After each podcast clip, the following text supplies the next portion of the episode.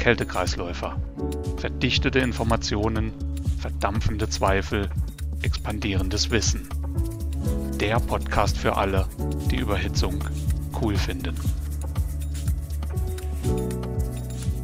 Herzlich willkommen zum Kältekreisläufer. Heute Fragen oder ja, Antworten auf Fragen von euch, unseren Zuhörern. Vielen Dank dafür, dass wir diese Fragen erhalten haben. Und meine Kollegin Marlene wird die Fragen stellen, wird also den Fragen eine Stimme verleihen und ich werde versuchen, die zu beantworten. Marlene, herzlichen Dank, dass du bereit bist, hier mitzumachen und dass du hier bist. Herzlich willkommen und darf ich dich bitten, dich kurz vorzustellen? Ja, vielen Dank, Jörg, für die lieben Worte. Mein Name ist Marlene Winter. Ich bin seit äh, 2016 jetzt bei Danfoss. Ich habe hier meine Ausbildung gemacht und bin jetzt schon seit einigen Jahren im Marketing tätig. Und ich freue mich sehr, dass ich heute mal live bei so einem Podcast dabei sein darf und äh, eine Aufnahme mit dir machen kann. Dankeschön. Und äh, was, was auch noch ganz wichtig ist, Marlene, du gehörst ja zum Kältekreisläufer-Team. Du arbeitest ganz viel dafür, dass der Kältekreisläufer wirklich jeden Monat neu erscheint. Du kümmerst dich darum, dass um das Gespräch herum etliches passiert, dass also Informationen rauskommen, dass die, dass die Intro- und die Outro-Musik da ist. Also du bist auch ein, ein sehr wichtiger Bestandteil des Teams um den Kältekreisläufer. Dafür auch nochmal vielen Dank. Ja, danke. Ich muss auch sagen, das ist auch ein sehr schönes Thema. Es macht sehr Spaß und ich hoffe auch, dass die Zuhörer, dass es bei denen genauso ankommt, dass wir da sehr viel Leidenschaft reinstecken und äh, einfach uns das Ganze Spaß macht und wir hoffen, dass es auch bei den Zuhörern eben genauso ankommt und äh, sie auch ein bisschen Spaß haben, wenn sie eben den Podcast dann hören können. Ja, und daher auch jetzt äh, schon nochmal vielen Dank an alle, die uns zuhören. Es freut uns sehr, wenn wir von unseren Zuhörerinnen und Zuhörern hören. Wir freuen uns auf Rückmeldungen, Kommentare, Anregungen, Fragen und so weiter. Okay, um das zu machen, ist es natürlich notwendig, uns zu kontaktieren. Und einige wollten uns schon kontaktieren, wussten aber nicht wie. Das haben wir in der Vergangenheit etwas verpasst, da gut darauf hinzuweisen, wie man uns kontaktieren kann. Und das ist eigentlich äh, im Grunde schon die erste Frage, die wir auch öfter mal erhalten haben, oder Marlene? Ja, genau.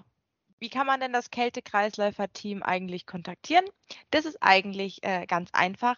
Einfach eine Mail an kältekreisläufer.danfoss.com senden. Wichtig ist hier Kältekreisläufer jeweils ohne die Äs. Die beiden Äs sind ein A und dann einfach eine E-Mail schreiben.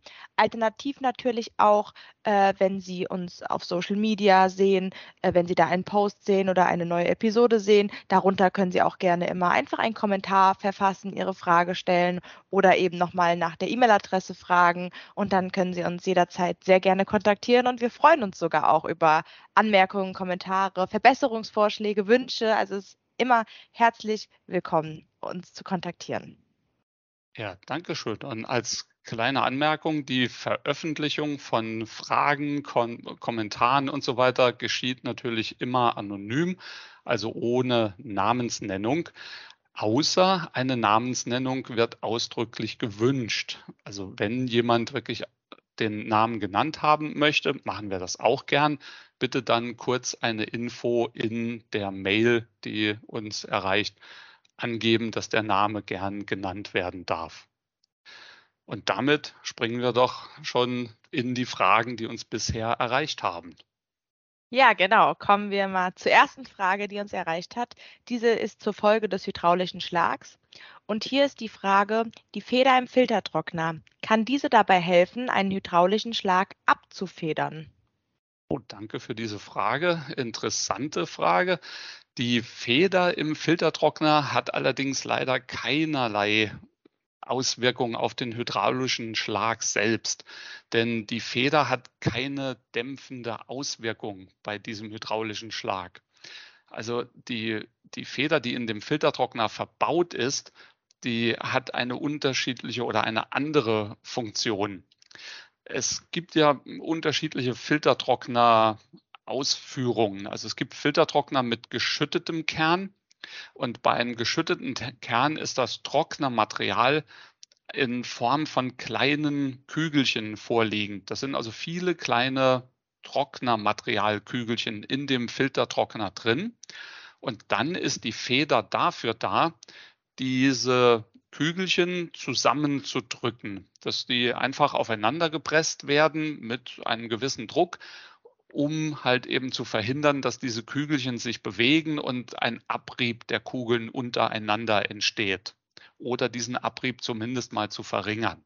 Bei Filtertrocknern mit Feststoffkern, da ist das Filtermaterial zu einem Feststoffkern verbacken. Das sind also diese einzelnen Kügelchen miteinander verbacken und die können sich dann untereinander nicht mehr bewegen und damit ist natürlich auch kein Abrieb möglich.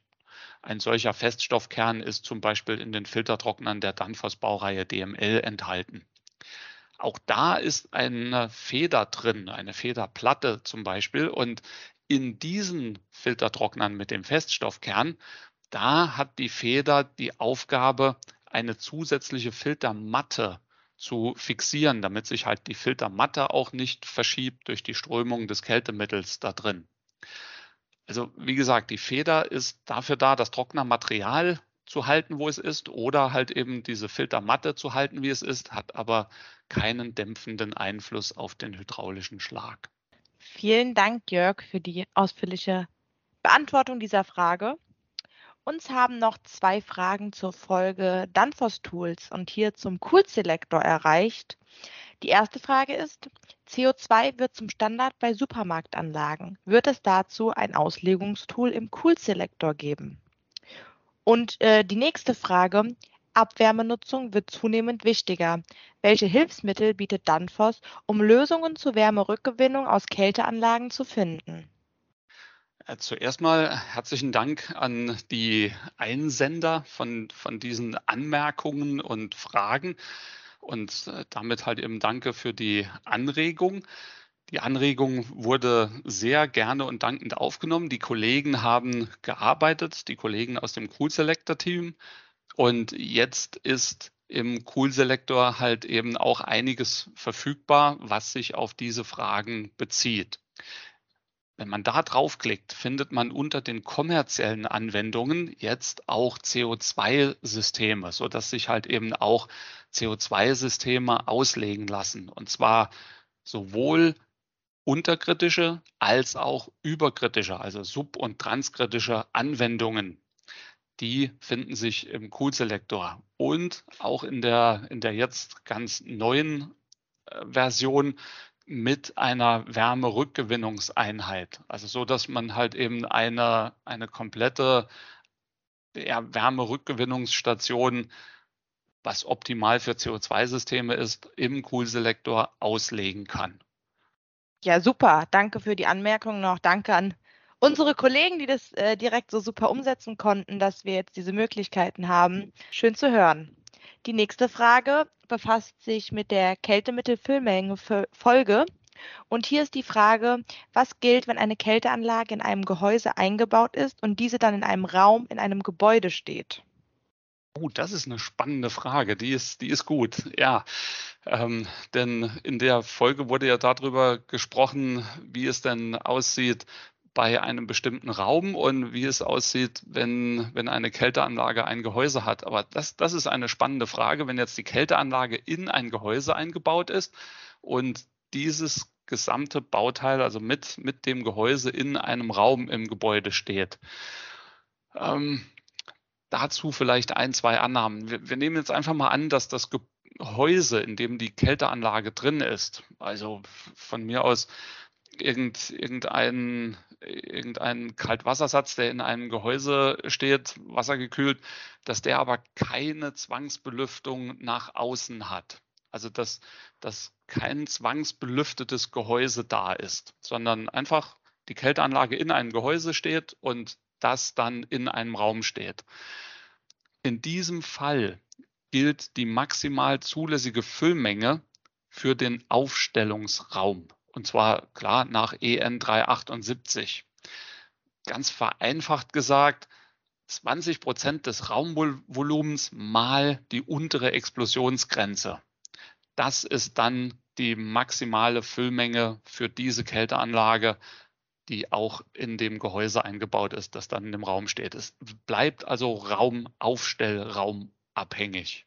Vielen Dank auch hier für die Antwort auf die Frage. Die nächste Frage bezieht sich nochmal zu zu der Folge mit Kältemitteln und hier jetzt speziell auf die F-Gas-Richtlinie bezogen. Es soll neue Begrenzungen für bestimmte Kältemittel in der F-Gas-Richtlinie geben. Welche sind das? Das ist eine, eine Frage, die ganz, ganz aktuell ist, weil ja gerade viel darüber diskutiert wird. Äh, heute gibt es keine neuen Richtlinien bezüglich einer F-Gase-Verordnung. Es gilt also weiterhin die F-Gase-Verordnung, die Richtlinie, die seit dem 01.01.2015 gültig ist. So, jetzt stellt sich halt die Frage, wo kommt diese ganze Diskussion her? Naja, in dieser Richtlinie steht drin, dass die existierenden Regelungen, Verbote und Werte in diesem Jahr, also im Jahre 2022, auf ihre Wirkung hin überprüft werden müssen und eventuell angepasst werden müssen. Ja, und äh, das passiert halt eben gerade. Und da kommt die ganze Diskussion her, ob irgendwelche neuen Werte in eine geänderte Richtlinie hineingeschrieben werden oder nicht. Es wird Änderungen geben. So viel ist einfach zu erwarten. Und die Diskussion ist, wie gesagt, in vollem Gange, welche Änderungen es geben wird. Ein endgültiger Vorschlag zur Neufassung oder zur Überarbeitung der aktuellen Richtlinie wird noch vor Ende 2022 erwartet. Das ist dann aber ein Vorschlag zur Neufassung, der dann abgestimmt werden muss, der dann natürlich auch irgendwann in Kraft treten würde, wenn er abgestimmt ist. Und dieses Inkrafttreten, da äh, ist die Erwartung, dass das zwar noch vor Ende 2023 geschehen wird, aber natürlich dann mit einer gewissen Vorlaufzeit, wann neue Werte greifen. Also nochmal wirklich sehr vereinfachend. Aktuell gelten weiterhin die bestehenden Werte und die bestehenden Regelungen der F-Gas-Richtlinie. Eine Modifikation ist in Diskussion und das könnte dann Ende 2023 könnten wir genaues wissen, wie das dann aussehen wird. Ja, dann sind wir doch mal auch gespannt auf den äh, Vorschlag, der wahrscheinlich noch bis Ende dieses Jahres äh, kommen wird, ob und welche Änderungen da drin stehen werden und ob es dann wirklich 2023 Änderungen gibt und wenn ja, welche. Dann haben wir noch einen wichtigen Hinweis von einem Zuhörer bekommen äh, zum Thema Retrofit von Anlagen. Und zwar möchte der Zuhörer die Aussage unterstützen, dass brennbare Kältemittel nur für Neuanlagen genutzt werden sollen und kein Retrofit von Anlagen mit A1 geschehen sollte. Der Hinweis bezieht sich auf eventuelle Probleme auch bei nicht elektrischen Komponenten. Jörg, würdest du den Hinweis des Zuhörers bitte etwas näher erläutern? Ja, sehr gern und vielen Dank für, für diesen wirklich guten und wichtigen Hinweis, denn das wurde in der, in der Folge äh, nicht so hervorgehoben. Also wirklich äh, sehr wichtiger Hinweis. Und äh, der Zuhörer sagte ja ein Retrofit von A1 auf brennbare Kältemittel, also von nicht brennbaren Kältemitteln auf brennbare Kältemittel, dass das eventuell problematisch sein könnte, nicht nur bei elektrischen Komponenten, sondern auch bei Bauteilen, die nicht elektrisch sind und vielleicht sogar gar keine beweglichen Teile haben. Beispiele dafür sind Sammler, Verdampfer, irgendwelche ähm, anderen Wärmeübertrager. Und der Grund dafür, dass dies zum Problem werden könnte, ist die Druckgeräte-Richtlinie. Denn diese Bauteile, die sind teilweise von der Druckgeräte-Richtlinie betroffen. Und wenn dem so ist, dann könnten die ihre Zulassung verlieren. Also das ist ein sehr, sehr guter Hinweis auf diese, auf diese etwas versteckte, aber wirklich relevante Hürde in der Druckgeräterichtlinie. Wenn jetzt jemand fragt, ja, was ist es denn genau in dieser Druckgeräterichtlinie?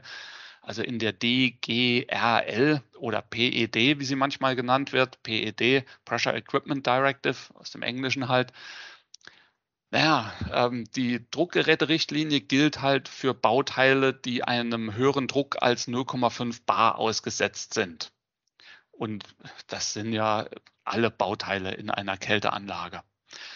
Und dann kommt es halt eben darauf an, welche Regeln innerhalb dieser Druckgeräterichtlinie eingehalten werden müssen. Und das hängt davon ab, in welche Klasse dieses Bauteil innerhalb der Richtlinie fällt. Und die Klasse wird definiert durch das sogenannte Druck-Liter-Produkt. Also man nimmt den Druck, äh, den das Medium in dem, in dem Bauteil hat und multipliziert das mit dem inneren Volumen des Bauteils. Äh, ganz einfaches Beispiel, zwei Liter Inhalt, maximaler Druck 45 Bar sind 90 Bar Liter als Druckliterprodukt. So, und je nachdem, welches Medium, also welches Kältemittel man jetzt hat, gelten als Maximalgrenzen unterschiedliche Werte für dieses Druckliterprodukt. Die Druckgeräterichtlinie unterteilt in zwei grundsätzliche Gruppen.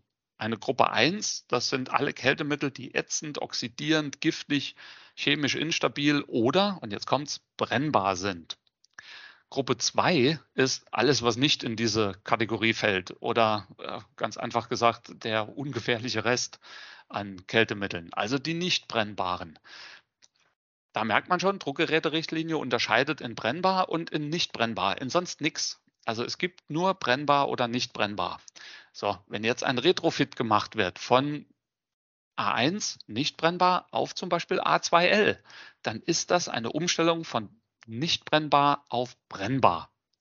Und das kann für einige Bauteile, nehmen wir als Beispiel einen Rohrbündelverdampfer, bedeuten, dass diese in eine andere Kategorie fallen, weil halt eben jetzt andere maximale Werte für dieses Druckliterprodukt gelten.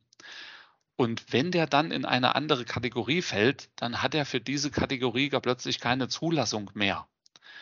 Und damit ist das Bauteil nach Druckgeräterichtlinie nicht mehr zugelassen.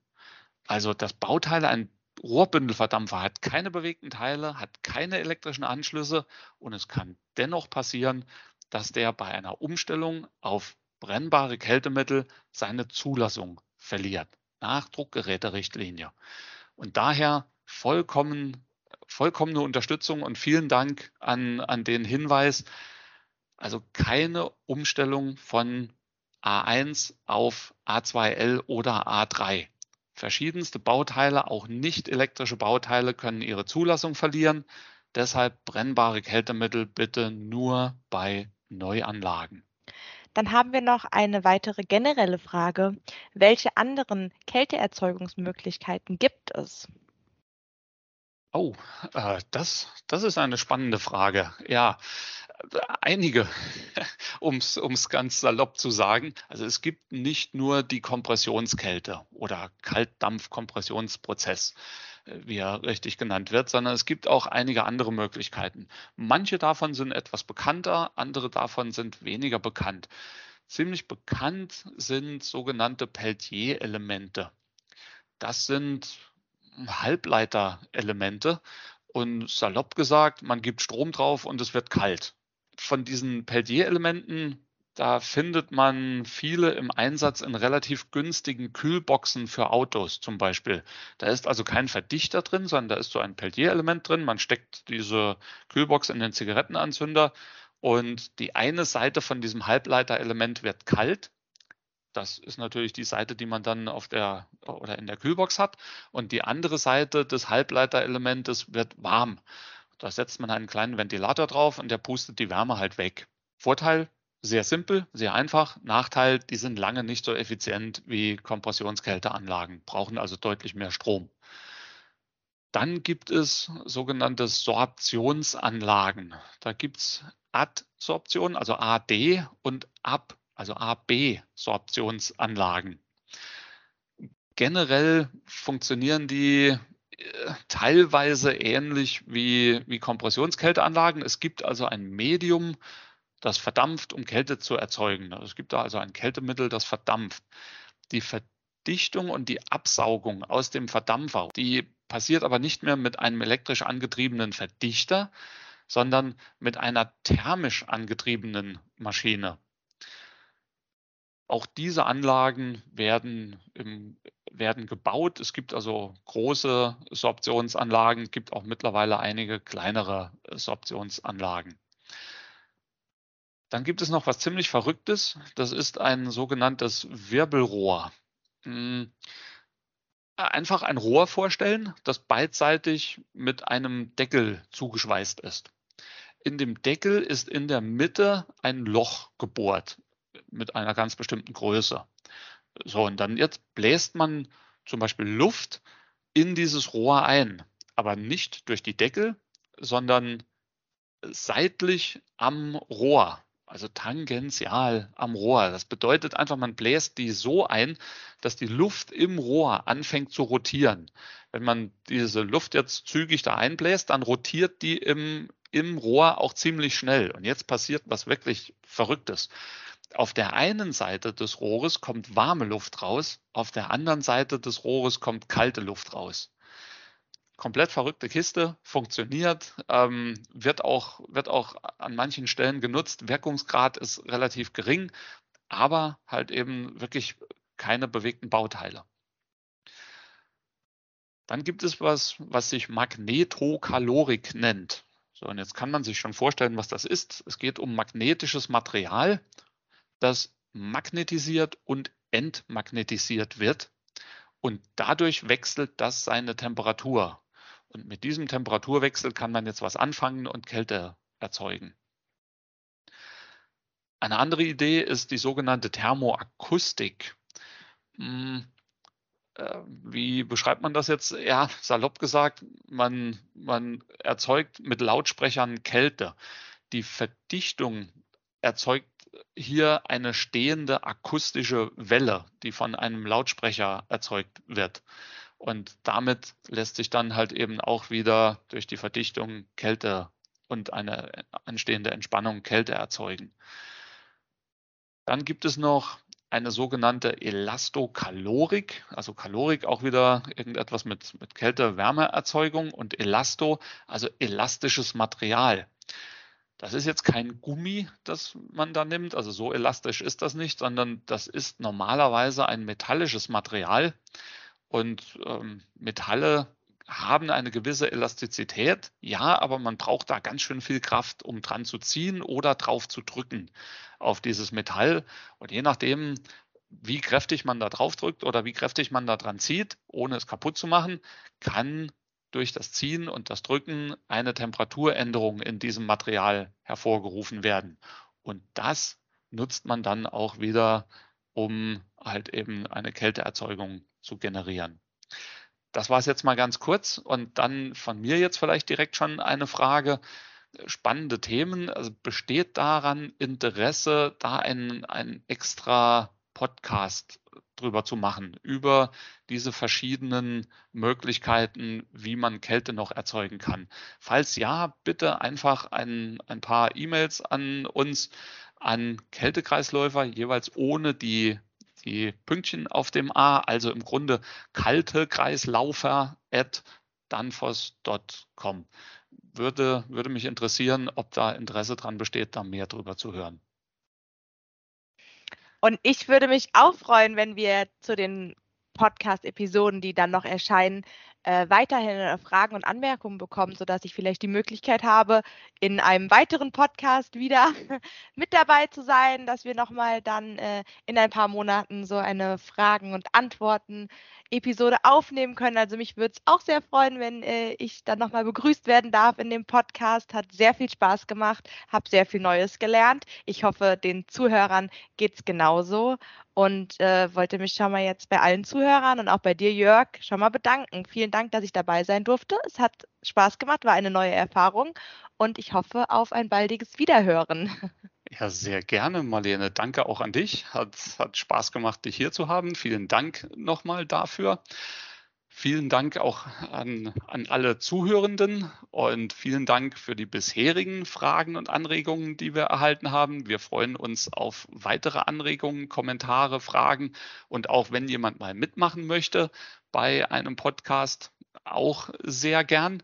Also wie gesagt, einfach an kalte Kreislaufer, also Kältekreisläufer ohne die E-Pünktchen at danfoss.com. Und damit bis zum nächsten Mal immer unterkühlt entspannen. Danke und tschüss.